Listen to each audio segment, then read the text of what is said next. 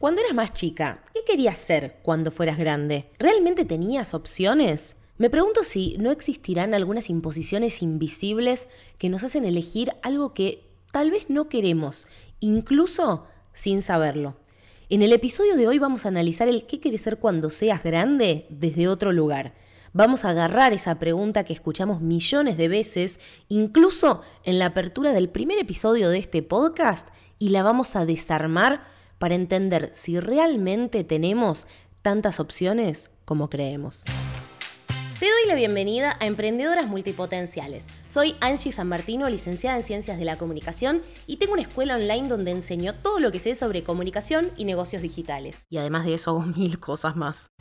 Si sos de esas personas como yo, curiosas, con muchos intereses, que viven con esa sed de aprender cosas nuevas todo el tiempo y sentís la necesidad de llevar esos aprendizajes a la vida laboral, estás en el lugar correcto. Después de animarme a dejar trabajos que me hacían sentir asfixiada, logré diseñar una vida profesional a mi medida a través del emprendimiento. Y en este podcast quiero ayudar a otras mujeres a lograr lo mismo. A lo largo de estos episodios espero ser tu guía, tu compañía y tu dosis de motivación semanal mientras trabajas en esos proyectos que te acercan a la vida que soñas. Si ya decidiste que no querés esperar a que las oportunidades caigan del cielo y estás comprometida a crear las tuyas propias, quédate que empezamos. Buenas, buenas, ¿cómo va? Te doy la bienvenida a este nuevo episodio de Emprendedoras Multipotenciales. No sé si te acordás, pero en el episodio anterior estuvimos hablando sobre el rechazo, sobre cómo enfrentarlo en lugar de esquivarlo y de cómo eso es fundamental para poder lograr lo que nos propongamos en la vida, especialmente nosotras que somos multipotenciales y que tendemos a proponernos demasiadas cosas en la vida y muy distintas. También estuvimos hablando de lo poderoso que puede ser el miedo al rechazo. Cómo ese miedo puede paralizarnos e impedirnos que siquiera nos animemos a proponernos algo. Para poder tener sueños y tener ambiciones necesitamos la confianza que se construye aprendiendo justamente a gestionar el rechazo.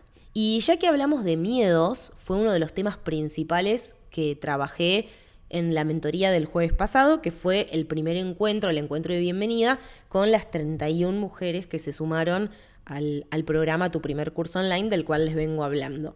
En el encuentro número uno, de lo que más estuvimos hablando es de, de los miedos que surgían a la hora de, bueno, de ahora llevar a cabo este compromiso de realizar el programa y de poner en acción todo lo que, lo que van aprendiendo. Y cuando, cuando hacemos algo nuevo, es muy normal que aparezcan miedos que antes no estaban, aparecen también muchísimo las, las ansiedades, porque en realidad es nuestro, es nuestro propio sistema de defensa, ¿no? Es nuestro cerebro avisándonos que hay algo desconocido y que nos está protegiendo, ¿no? Porque al cerebro le gusta lo que, lo que ya conoce. Entonces, cuando hay algo desconocido, lo toma como una amenaza y, y trata de prevenirnos de eso. Pero también, así como, como los miedos muchas veces son muy útiles, porque bueno, estos son un mecanismo de defensa que tenemos, también en algún momento se pueden llegar a volver una piedra en el zapato cada vez que queremos crecer. Y a propósito del episodio de la semana pasada, que si no lo escuchaste, te recomiendo que lo escuches, pero bueno, no te vas a no te vas no no es que no vas a entender este episodio si no escuchaste el anterior, puedes ir después. Eh, yo les había dicho que me compartan qué cosa no se animaron a hacer o qué cosa no se animaban a hacer por miedo al rechazo, ¿no? Quería como ver de una forma un poco más tangible, un poco más concreta, el impacto que puede tener este miedo y cómo nos puede realmente paralizar y, prevenirnos de lograr las cosas que queremos. Y recibí un mail con, con una historia que quiero compartirles de un oyente de este podcast. Sí, como escucharon, es un oyente hombre que me encanta que, Martín me haya escrito porque yo este año tuve una decisión como muy intencional de comunicar 100% para mujeres y de, de, hablarles justamente a emprendedoras multipotenciales, pero me encanta que otras personas también se puedan sentir identificadas con este concepto de la multipotencialidad y que entiendan que si les sirve lo que comparto, también pueden ser parte de esta comunidad. Porque yo también algo que pienso, esto lo pensé mucho, digo, uy, pero si digo emprendedoras multipotenciales estoy dejando afuera a los hombres, no sé qué. Y yo digo, la cantidad de podcast que yo escucho en donde son hombres hablando a hombres o eh, hombres o mujeres o lo que sea hablando a un plural masculino y yo me siento integrada igual y yo los escucho igual. Así que, bueno, mi propuesta es, es esta, que, que ojalá que haya más hombres del otro lado escuchando, pero que se puedan sentir también representados, aunque yo hable en femenino, porque nosotras nos venimos bancando el masculino plural desde hace muchísimos años. Bueno, hecha esa aclaración innecesaria, Martín me, compartió su historia y obviamente le pedí permiso para ver si la podía compartir en este episodio, porque, bueno, me, parece esto que les decía recién. Cuando los conceptos abstractos los bajamos a historias reales y concretas, podemos entender mucho más qué significa realmente un miedo, qué significa realmente el rechazo y qué significa también enfrentarlos, aprender a gestionarlos, etc. Les cuento que, bueno, me, me responde el mail diciéndome que él es tartamudo. Bueno, se los voy a leer directamente. Me dice, respondiendo a tu pregunta sobre el rechazo y las cosas que no me animé a hacer por miedo al mismo, yo soy tartamudo. No tengo un grado muy fuerte, pero siempre tuve algunas trabas y repeticiones hablando. Quizá por eso escribo bien, porque siempre disfruté el poder fluir por escrito y lógicamente mis miedos estaban en la oralidad y me frustraba porque amo hablar y amo compartir mis ideas. El miedo al rechazo, a la burla, me impidió estudiar sociología, porque flashaba que iba a tener que hablar mucho en público. Me terminé metiendo en abogacía, siempre queriendo ocultar esta parte mía, mi talón de Aquiles. El cambio más grande se dio cuando toqué fondo en el último año, faltaba a las clases en las que me hacían participar y me agarraba dolor de panza y transpiraba cada vez que tenía que rendir un examen oral. Voy a frenar acá para analizar un poco. Esto que hablábamos antes de que el miedo muchas veces es un aliado porque nos sirve para alertarnos sobre determinadas situaciones, llega un punto en donde cuando no lo podemos manejar puede ser realmente un dolor de cabeza. En este caso, el miedo que él tenía de expresarse oralmente lo estaba, lo estaba haciendo sentir mal y le estaba haciendo perder oportunidades en el estudio, oportunidades laborales. Imagínense que eligió otra carrera simplemente porque en el imaginario estaba que en sociología iba a tener que usar mucho los recursos de la oratoria y él no estaba preparado para eso porque tenía miedo seguramente a a las burlas o a exponerse o a justamente mostrar una debilidad, porque cuando él habla, habla de su talón de Aquiles, con lo cual ser diferente o tener formas distintas o expresarse de una manera distinta en esta sociedad está entendido como una debilidad. Y me gustaría destacar que en esta historia no hay solamente un factor interno, a considerar. Hay que tener en cuenta que hay factores externos que también influyen en nuestras decisiones y con los que tenemos que lidiar. Martín no se inventó que lo iban a gastar por ser tartamudo, vamos a hablar cortito y al pie y concreto. Hay una cultura de la burla al que es distinto, al que habla distinto en este caso, que seguramente habrá tenido alguna experiencia en la primaria o en la secundaria o la sociedad de alguna forma le hizo entender que esa diferencia era su debilidad. Y eso le impactó tanto como para elegir una carrera que no le gustaba tanto por sobre otra que le apasionaba más. Fíjense que cuando lo vemos en concreto, los miedos tienen un efecto en nuestra vida que es enorme. ¿Cuánta gente habrá por ahí que es infeliz estudiando algo o trabajando de algo que no le gusta simplemente porque no se pudo imaginar logrando lo que le hubiera gustado o porque no se pudo imaginar en otros espacios. Ni que hablar de las personas que no tienen esas oportunidades de siquiera decidir o de poder estudiar. Pero en este caso estamos hablando de personas que sí tienen y tuvieron estas oportunidades y que hay factores externos e internos que le hicieron creer que no podía. En este caso, él sentía que el impedimento para poder estar en el lugar que quería estar era su tartamudez. Pero esto pasa con muchas otras situaciones. A veces es por una cuestión de genética, ¿no? Por ejemplo, yo A mí no se me hubiera ocurrido ser bailarina del Colón, bailarina clásica, porque ya en el imaginario social hay una cierta genética que tiene la bailarina que yo no la tenía. El otro día, por ejemplo, también vi en una noticia que se difundió en redes sociales de una chica que había estudiado para ser azafata y a último momento le bajaron el pulgar y la devolución que le dieron, porque ella preguntó, bueno, ¿qué puedo hacer para mejorar para que la próxima me, aprueben. Y le dijeron que baje de peso. Entonces hay un montón de, de cuestiones que impactan en nuestras decisiones profesionales, en nuestras decisiones laborales, que no tienen que ver con una cuestión interna. Mismo también en muchos casos tiene que ver con un mandato familiar muy fuerte, ¿no? Venimos de una familia de médicos, venimos de una familia de abogados y se espera que sigas por un determinado camino. ¿Cómo vas a ser artista, ¿no? Es como la, historia cliché. Y muchas veces hay reglas que se van perpetuando en la sociedad que ni siquiera nos damos cuenta de que existen, no están ni siquiera visibles. Cuando, cuando pensé en compartirles y charlar un poco sobre este tema del qué quiero ser cuando sea grande, pero tratando de analizar cuáles eran realmente nuestras opciones, porque es qué querés ser cuando seas grande dentro de esta bandeja de opciones, que es como la letra chica que nadie te cuenta, porque nadie te lo dice, pero implícitamente hay un montón de asteriscos que empiezan a aparecer cuando uno quiere tomar este tipo de decisiones. Y cuando pensé en charlar en este tema, se me vino a la cabeza un informe que, vi hace poco, que es, de, es producido por un colectivo que se llama Economía Feminita. Como siempre les voy a dejar, obviamente, en las notas del episodio la, la fuente para que vean el informe y qué sé yo. Y este estudio, este informe que hicieron, es tan interesante como alarmante, ¿no? Es sobre conocimiento y brecha de género. Y una de las cosas que dice es que, vieron que se habla mucho de la brecha de género, la brecha salarial, ¿no?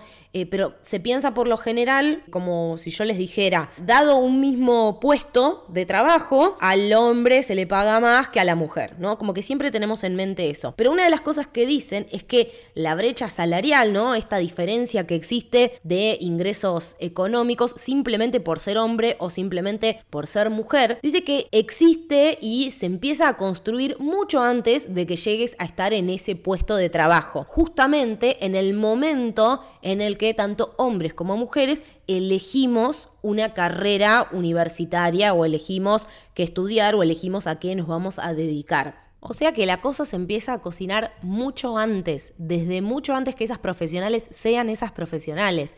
Es, tan sutil que, resulta imperceptible.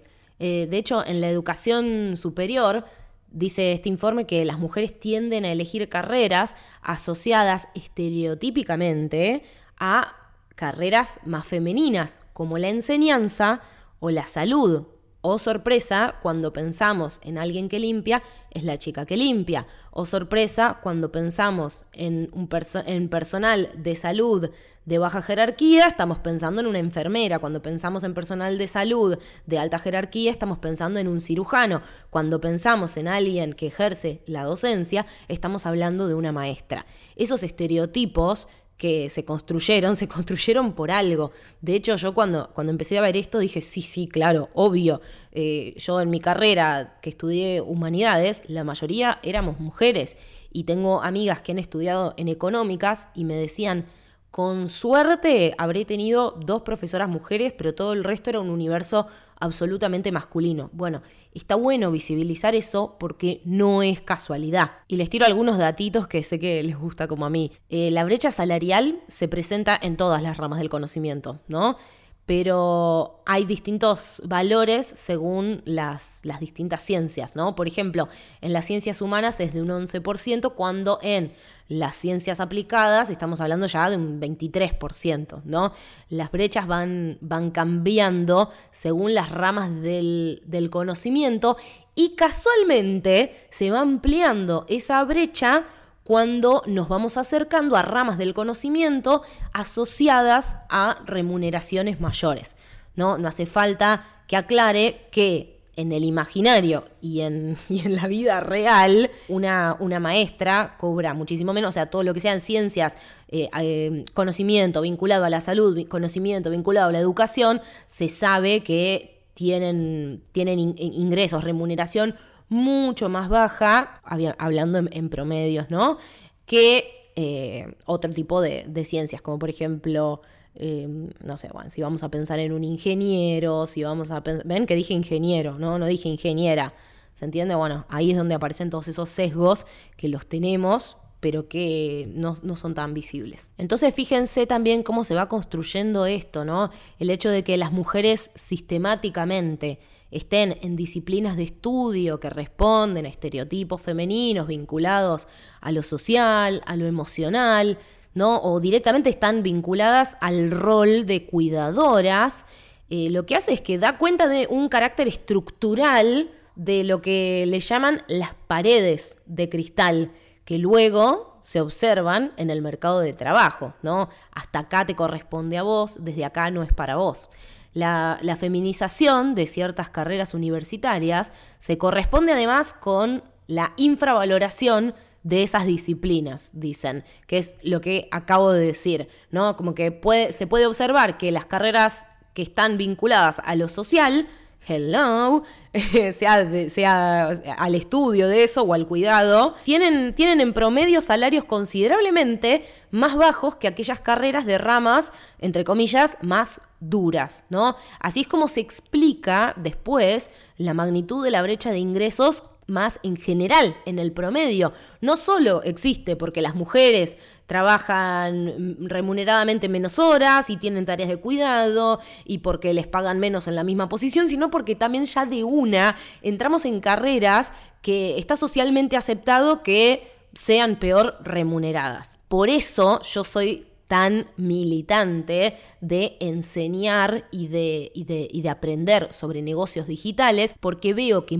en esta época en particular, muchas de esas carreras que tienen que ver con conocimientos vinculados a lo social, al cuidado, etc., muchas de, esas, de esos conocimientos hoy en día pueden ser mejor remunerados, pero no en el sistema que ya existe porque es estructural, es un problema estructural. Eh, entonces tenemos que quizás salir a buscar otras estructuras, ¿no? Como, bueno, me mudo al mundo de, los negocios digitales, pero agarro todo lo de mi mundo de conocimiento y salgo como a, no digo a romper el sistema, porque el sistema no creo que lo vayamos a romper de esa forma, pero así a, presentar nuevas oportunidades también para, para nosotras y para las que nos rodean porque uno de los problemas más grandes justamente es esto de lo socialmente aceptado. En, ciencias sociales hablamos de imaginarios y hablamos del sentido común. Cuando algo se transforma en un sentido común, quiere decir que son estos, son estos, eh, estas cosas que, que, damos todos por válidas, ¿sí? que en realidad no tienen por qué ser así, hasta que alguien las cuestione, van a ser de esa forma. Entonces, por ahí, empezar a abrirnos y salir de estos sistemas en los que estamos, nos sirve para empezar a mostrar que existen otros sentidos que son distintos a, este sentido común que se construyó, en el cual se sabe y es obvio que una maestra gana poco, que una médica gana poco y que un ingeniero vale mucho. Bueno, el, el informe obviamente es más largo, pero una de las cosas que dicen es que está bueno dar cuenta de que hay que, hay que construir una educación ¿no? dentro y fuera del sistema educativo formal que no refuerce los roles de género, ¿no? Y visibilizar esa menor valoración que tienen las tareas de cuidado, las tareas de la esfera doméstica, etcétera, etcétera, etcétera. ¿Y qué tiene que ver esto con, este podcast? Bueno, que muchas veces no nos podemos llamar a nosotras mismas emprendedoras, no, nos cuesta decir que tenemos un negocio, nos cuesta decir que, que queremos ser empresarias, porque simplemente no lo vemos posible o lo vemos como algo que es una locura, como bueno, no, no, porque el empresario... Eh, eh, es, de una determinada forma y no. Yo, yo puedo ser eh, emprendedor. ¿Vieron que la palabra emprendedor, el emprendimiento es una cosa? Pero una cosa es decir emprendedora y otra cosa es decir emprendedor. Cuando decimos emprendedora, pensamos en, en, una, en una mujer tomando mate tejiendo unos amigrumis y vendiéndolos en la, feria del barrio y haciéndose unos pesos extra. Cuando pensamos en emprendedor, pensamos en Marcos Galperín, que tiene un unicornio. Fíjense la diferencia que hay solamente por haber puesto la palabra en femenino y en masculino. Hagan este ejercicio. Pregúntenle a alguien. ¿cómo, si yo te digo la palabra emprendedora, describímela. y hagan el mismo ejercicio con la palabra emprendedor, a ver qué sale. Ahí es donde van a surgir un montón de esos sentidos comunes que, como decíamos en la historia del principio de Martín, parecen inofensivos, pero calan muy hondo en las cosas que después nos, nos animamos a proponernos. Entonces acá volvemos a la pregunta del principio. ¿Qué querías ser cuando seas grande, cuando eras más chica? ¿Realmente tuvimos la posibilidad de elegir o elegimos entre, entre unas opciones más acotadas de las que creíamos que era posible? Esto no es para, para deprimir a nadie, creo que estamos a tiempo de todo, además estamos en una época en la que son bienvenidos los cambios porque los cambios son la única constante, entonces me parece que está bueno compartir esta información no para deprimirnos, sino para divulgarla y para que nos animemos a verla, a repensar nuestras decisiones. Y si hace falta, reafirmarlas o tomar nuevas decisiones, porque tienen un impacto real en nuestra vida, en nuestro trabajo, en nuestro disfrute, en nuestra economía, en nuestro día a día, en nuestro estilo de vida. Pero mm, verlo es lo que nos hace tener la posibilidad real de maniobrar, de repensar, de reflexionar. Creo que mm, somos, somos una generación que tiene muchas oportunidades y ni que hablar que si estás escuchando este podcast y si te sentís reflejada en lo que yo estoy diciendo es porque ya tenemos 8 millones de privilegios. Digo, hay un montón de gente que, que no, se ha, no se ha podido siquiera hacer la pregunta de qué quiero estudiar, a qué me quiero dedicar. Pero bueno, eso es para, para, para otro episodio porque ya no quiero deprimir con todo. Pero bueno, siempre está bueno saber que hacernos este tipo de preguntas también es desde un privilegio que está bueno poder honrar. Uno de los valores más importantes para mí, para mi vida, y que bueno, obviamente se traslada a mi marca personal o a Angie Transmedia, tiene que ver con, la libertad. Y, y estoy convencida de que podemos decidir con libertad cuando tenemos la información correcta. Por eso les quería compartir esto, porque tal vez estás en una situación en la que te sentís incómoda con alguna decisión que tomaste, ya sea laboral, a nivel estudio, a nivel estilo de vida, o conoces a alguien que, que, por ahí se sienta en esa situación y creo que está bueno poder acercarle esta información porque recién cuando lo ves podés accionar sobre eso, si no también corremos el riesgo de pensar que, viste, como que uno se lo lleva a, a sí misma, ¿no? Como, bueno, debo ser que yo estoy mal. No, no, no, hay todo un contexto que colabora en que te sientas una porquería.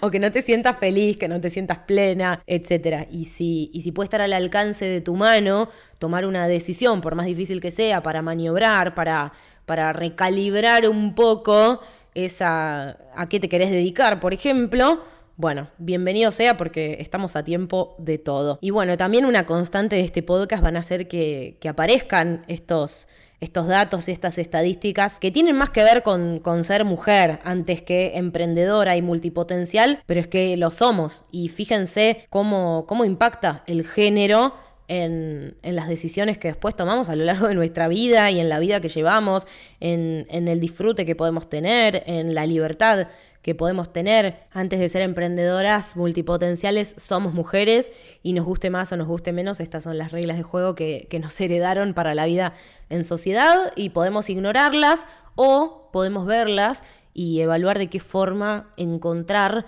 quizá esos vacíos legales que nos permitan empezar a cambiar un poco cómo funcionan esas reglas. Y para cerrar esta, esta, situación un poco más arriba, les cuento cómo termina la historia de Martín, porque tiene un final feliz, final entre comillas. Eh, les cuento cómo, cómo, cerraba el mail. Eh, ¿Se acuerdan que estábamos en que él había elegido abogacía por sobre sociología, tenía este tema de tartamudez y le daba como mucha vergüenza y se, sentía muy mal cada vez que tenía que, que, rendir un oral o hablar en público o algo que tenga que ver con, con la oralidad? Entonces me dice, Decidí enfrentarlo y volví a la fonoaudióloga. Y me aclara que ya había intentado varias veces, pero sin éxito. Esta vez lo encaré desde otro lado. Enfrenté el miedo, lo acepté y empecé a vivir de la mano con la tartamudez. Esta aceptación fue un camino largo, que hasta hoy en día sigue teniendo días mejores y días peores. Para hacerla corta y no aburrirte, enfrentar mi inseguridad máxima y el miedo al rechazo ajeno me permitió crecer en todos los aspectos de mi vida. Empecé mi emprendimiento de comunicación digital deportiva cumpliendo un sueño y hoy en día hago entrevistas en vivo, tengo un podcast y ya no me escondo más atrás de las letras, aunque sigo amando escribir artículos. Además, escribí un artículo sobre mi tartamudez y las consecuencias sociales que tuvo y participé en charlas al respecto. Me siento más seguro conmigo mismo sabiendo que el rechazo puede aparecer siempre, pero que lo más importante es superar esos miedos y hacer. Quiero seguir haciendo y aprendiendo y te agradezco a vos por ser una de esas personas que semana a semana me nutren de información valiosa que aplico no solo en mis proyectos, sino en mi vida. Bueno, y al final ligué yo flores. Está muy bien porque es mi podcast y puedo eh, leer cuando, cuando la gente pone comentarios positivos. Por cierto, acuérdense de ponerle cinco estrellas a este podcast. Es muy importante para mí para seguir llegando otras emprendedoras multipotenciales. Le quiero agradecer a Martín, después les voy a dejar sus redes por si lo quieren seguir o por si quieren estar en contacto con él también, y que, es parte de, esta comunidad de multipotenciales. Y bueno, nada, le quiero agradecer también por, por haberse animado a responderme. Yo sé que muchas veces eh, llegan, llegan mails, ¿no? Hoy en día estamos bombardeados con todos los mails, qué podcast de acá, qué podcast allá, que no sé qué. Eh, sepan que yo leo todas las respuestas, me tomo, me tomo el tiempo de, de responderlas también y me encanta que me compartan qué es lo que les genera el podcast porque de verdad que desde este lado está mi, genuina intención de conectar con otros multipotenciales, con otras multipotenciales y poder seguir charlando en comunidad estos temas que me súper interpelan, pero que siento que en comunidad podemos realmente hacer cambios muy grandes y que no, no podría hacer yo sola desde mi casa. Así que bueno, eh, vamos a dejar acá este episodio. Te agradezco por haber escuchado hasta acá si te quedaste. Te cuento también, ahora que me acuerdo, que tenemos un canal de Telegram, porque yo quería que esta comunidad de multipotenciales tenga algún canal un poco más de, comunicación, un poco más uno, no uno a uno, pero como que el podcast es como que yo subo el podcast y no sé, se sube, no tengo ningún feedback, salvo que me respondan un mail. Entonces abrí un canal de Telegram en realidad estamos usando el del entrenamiento gratuito que ahora se reconvirtió, se llama Emprendedoras Multipotenciales y lo pueden buscar directamente en el buscador de Telegram porque es, eh, es público. Y ahí les voy a ir compartiendo charlas TED, em, episodios de podcast, algún fragmento del libro que esté leyendo, como que es un poco ese espacio para, para nutrirnos desde ese lugar de cosas que después obviamente terminan siendo bibliografía de mis programas o de, material de estos episodios, pero bueno, algo así como más del momento de, hey, vi esta charla TED que está buena, por ahí alguien le sirve en este momento. Así que si es algo que, te parece interesante, sumate, buscas en Telegram Emprendedoras Multipotenciales o si no, después lo puedes buscar en, en las notas de este episodio o me lo pedís por Instagram o por mail, por donde quieras. Total, soy Angie Transmedia, así que es mi rol estar en muchos medios, así que elegí el que te quede más cómodo.